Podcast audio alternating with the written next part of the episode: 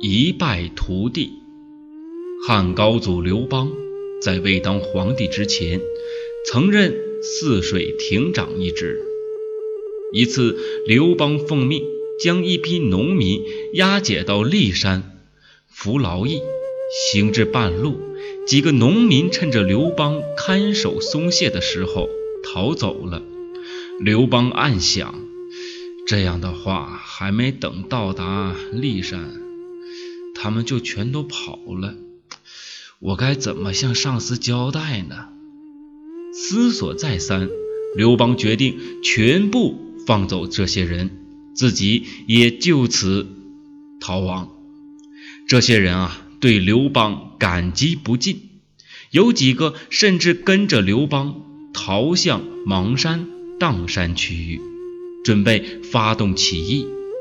据《史记》所载，刘邦当时喝了很多酒，准备带着众人沿小路穿越沼泽地，便想让一人啊先行探路。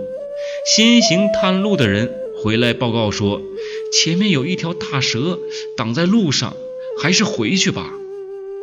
刘邦已经喝醉了，说道。壮士走路有什么可怕的？于是赶到前面，拔剑把大蛇斩成了两段。道路畅通后，刘邦又向前走了几里，呃，彻底的醉了，倒在地上。后面的人啊，看到斩蛇之处，便有一老妇人啊，在黑夜中哭泣。有人问他。为什么哭？老妇人说：“我哭泣呀，是因为有人呐杀了我的儿子。”有人问：“你儿子为什么被杀？”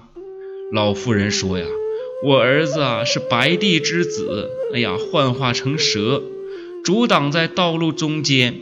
现在呀，被赤帝之子啊给杀了，所以呀，我哭啊。”众人都认为老妇人啊在说谎。正要鞭打他，他却突然不见了。后面的人又赶上了刘邦，在刘邦醒后，讲出啊刚才所发生的事情。刘邦暗自高兴，自命不凡，而所有追随他的人更加畏惧他了。不久，跟随刘邦的队伍增加到几百人。公元前。二零九年，秦二世暴虐残忍，惹得世人怨声载道。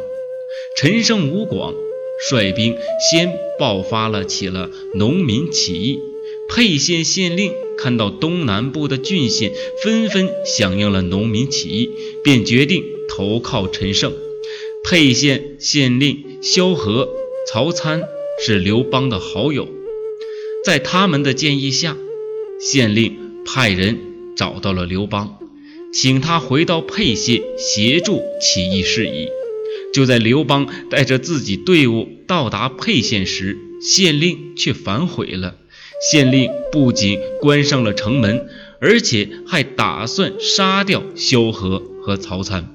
萧何和曹参赶紧连夜逃出城，投靠了刘邦，并告诉他县令反悔于世。于是，刘邦写了一封号召城中百姓杀掉县令的信，用箭射到井里。百姓们看到信后，立刻组织起来，冲进县衙，将县令杀掉。接着，百姓们打开城门，欢呼着将刘邦迎进城中，并一致拥戴刘邦为县令。刘邦却婉约拒绝了百姓们的好意。他认为目前全国各地起义不断，局势发展尚不明朗。如果推选出县令不合适，那么起义一旦失败，就会一败涂地。所以，县令应当有比自己强、能力出众的人、智谋过人的人来担任。但是萧何、曹参等人都一致推选他为县令，刘邦就在大家的帮助下，将队伍扩充到几千人，以反秦为口号，在沛县正式发动了起义。